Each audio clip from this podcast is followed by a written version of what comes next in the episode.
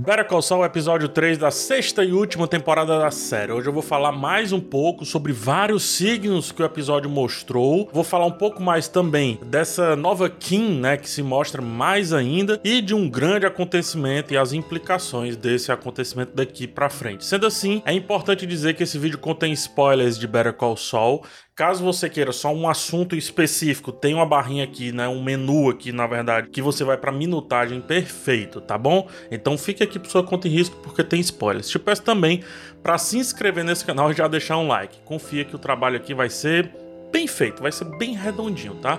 Muito obrigado e vamos lá, spoilers em 3, 2, 1. Vai, Atreus.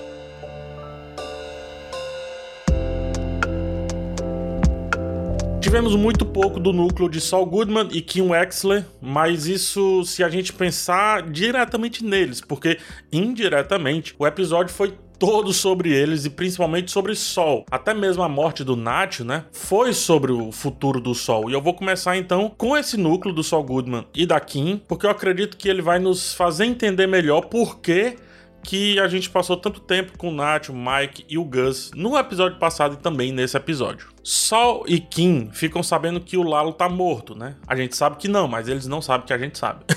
e isso leva a uma possível colocação do Jimmy a favor do sistema, a favor do Estado, porque ele poderia se beneficiar de uma delação do cartel e a partir disso voltar a ser o que ele era antes, ou seja, um advogado.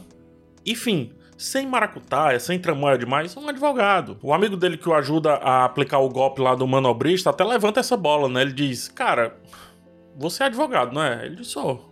Você ganha dinheiro como advogado, né? Por que, que você continua fazendo isso? Ou seja, se referindo ao ato de dar golpes. Por que, que você continua com isso? Essa é uma pergunta que parece boba, mas não é. Nacho, por exemplo, poderia ganhar um dinheiro como o pai ganha, ou seja, de forma honesta, né? O pai mesmo, ele falou várias vezes que aquilo dali, que aquela empresa é dele, tá preparando para o filho dele. Kim e Sol também podem ganhar dinheiro de forma honesta, assim como Walter White e Jesse Pinkman também poderiam ganhar dinheiro de forma honesta. Porém, alguns caminhos que são tomados não parecem ter volta. Kim leva a proposta para o Sol, mas ela já acaba persuadindo ele de forma muito sutil em como leva essa proposta. Veja só, ela diz, tá? Você quer ser amigo do cartel ou um rato? Um rato, obviamente, referindo-se a ele ser um X9, né? Um delator. E olha só a construção da frase, tá? A palavra amigo está associada à palavra cartel. E a palavra rato, ou X9 aqui no Brasil, está associada ao sistema. Imaginemos essa pergunta então sendo feita de uma seguinte maneira. Abre aspas. Você quer acabar com esse cartel ou ser um covarde? Percebe como a escolha de palavras da Kim já responde à pergunta que ela mesma fez pro Jimmy? Eu associei aqui acabar com o cartel e covardia caso ele não faça isso. Então, só esse joguinho de palavras mudaria bastante a percepção do Jimmy, ou pelo menos o que o Jimmy sabe que a, que a Kim sabe, entendeu? Porque o grande fato aqui é que ela sabe a verdade. E a verdade é que simplesmente não dá para sair desse caminho impune. O que me leva ao que o Ed, lá no, no El Camino e também no Breaking Bad, fala pro Jesse. Nem todo mundo tem a chance de começar de novo. Uma chance que ele, o Jesse Pinkman, teve, né, no finalzinho e teve também durante a série. E isso me leva a refletir sobre o filme É o Caminho, como eu falei, que acaba sendo ele um sortudo nesse cenário como um todo. Não há fuga quando o erro começa e você começa principalmente a gostar desse erro. Não tem como sair desse cenário, não tem uma saída lateral, não tem uma saída de fininho. No máximo, você vai virar um homem preso a um avatar que trabalha servindo rosquinhas e tem que tirar todo dia um lixo de pessoas que nem sabe que você existe. Sol e Kim, eles estão exatamente nesse caminho. E ela sabe muito bem disso. Tanto que só tem uma saída: ser amigo do cartel e tentar fazer isso do melhor jeito possível para eles. Que é o que o Sol consegue mais à frente, a gente vê isso, né? Agora vamos ao desfecho ali do Nacho. Importante aqui conectar o episódio 3 com o que aconteceu no episódio 2 e também com o que eu falei no meu vídeo anterior, tá? O Gus, ele quebrou um copo, né? E depois ele catou ali o vidro, como quem diz, merda minha, solução minha. O mesmo vidro do copo é usado por Nacho para livrar suas mãos, ou seja, merda minha, resolução minha. Só que a resolução dele resvala em outro ponto, no caso o pai dele. Voltando um pouquinho, só para caso você não tenha percebido, né? Ele, o Nacho, olha para a lixeira onde justamente o Gus colocou os cacos de vidro do copo e a partir disso ele pode ter tido a ideia de pegar o vidro e fazer aquela missão ali. Além da conexão genial do roteiro entre episódios, que definitivamente não permite conveniência alguma aqui nessa série, temos também uma belíssima arma de Chekhov que nem parecia ser uma arma de Chekhov. Só para explicar, a arma de Chekhov é uma regra narrativa que diz mais ou menos o seguinte: se você mostrar algo em cena, você tem que usar aquilo dali, mais cedo ou mais tarde. Caso contrário, é perca de tempo. E aqui foi usada em uma primeira e uma segunda camada. Como eu interpretei no vídeo passado, ela foi utilizada de uma maneira muito subjetiva, muito semiótica. E agora ela foi utilizada em uma camada mais de cima, mais utilitária de fato. Nacho fez o que fez, como eu disse, para proteger o seu pai.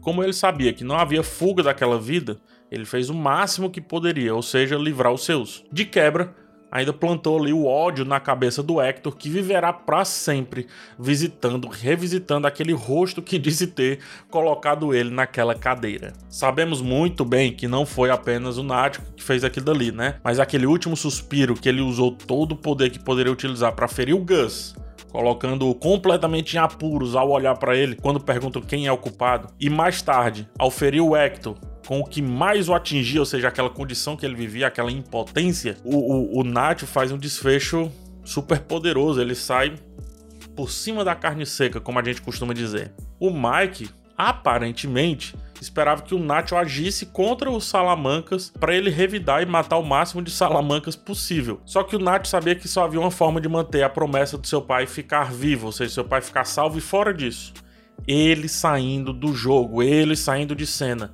No caso, ele se matando, porque com ele vivo, seu pai poderia ser sempre utilizado, seja pelo Gus, pelo Hector, pelo que sobrasse do Hector, pelo cara acima do Hector, pelo cara acima do Gus, pelo Mike e por aí vai. Mike, mesmo do jeitinho dele meio sem alma, né?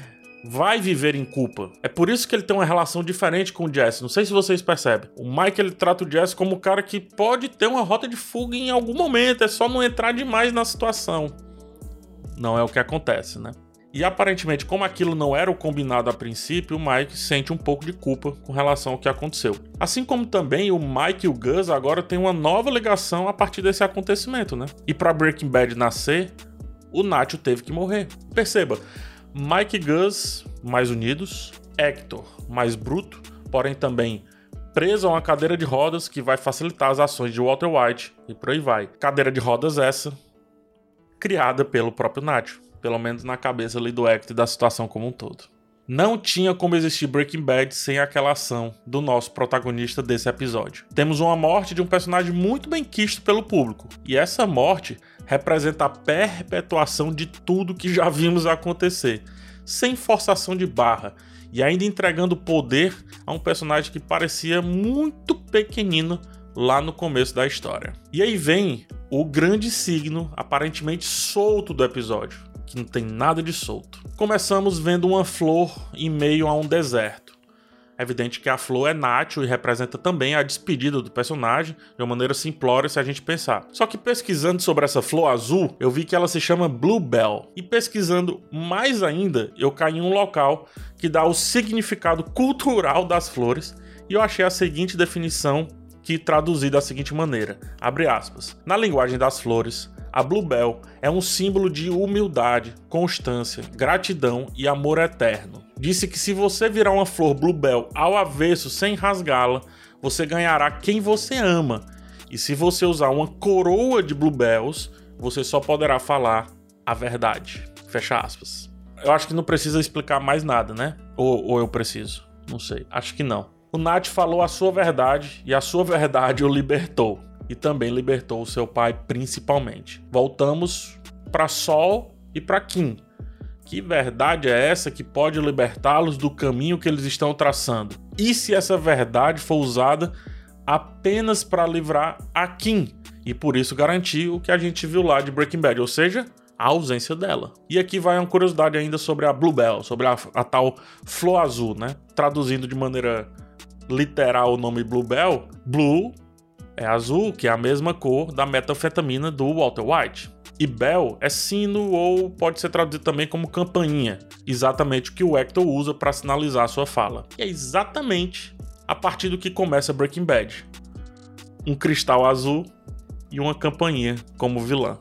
São signos muito separados, aparentemente, mas são signos que mostram o carinho do roteirista em escolher um simples elemento que traz uma simbologia enorme para representar a partida de um personagem muito querido e também a chegada de uma série que já existiu, mas é a chegada dela, uma vez que eh, isso tudo se passa antes de Breaking Bad. Muito legal, né? E já que eu falei dele, temos que honrar mais uma vez o texto dessa série. Eu só ficava pensando o tempo todo como eles iriam tirar o Nacho dessa situação.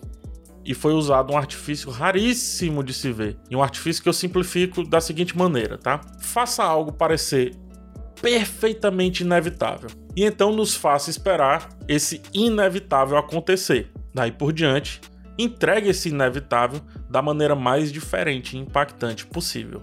É isso que é a morte do Nath. Better Call Saul é uma aula de roteiro isso mostra até com que deveria ser banal quando falamos de um seriado sobre crime, no caso a morte, não é tratado de uma maneira banal. Ela não foi por acaso, ela não foi de qualquer jeito e ela não foi sem impacto algum. Como eu disse, ela garante Breaking Bad na essência inicial dele e garante também um novo Mike e quem sabe um Gus cada vez mais frio diante das grandes situações. E agora, a cena que já era grande, né, ou seja, aquela cena do Walter White matando o Hector, se torna maior ainda e eu diria que mais justa ainda. Sem saber, Walter White já estava vingando um personagem muito querido de uma série que ainda nem existia. o que nos mostra que Vince Gilligan ele é um espetáculo um espetáculo de showrunner e roteirista. Passar adiante, semana que vem tem mais. Até lá.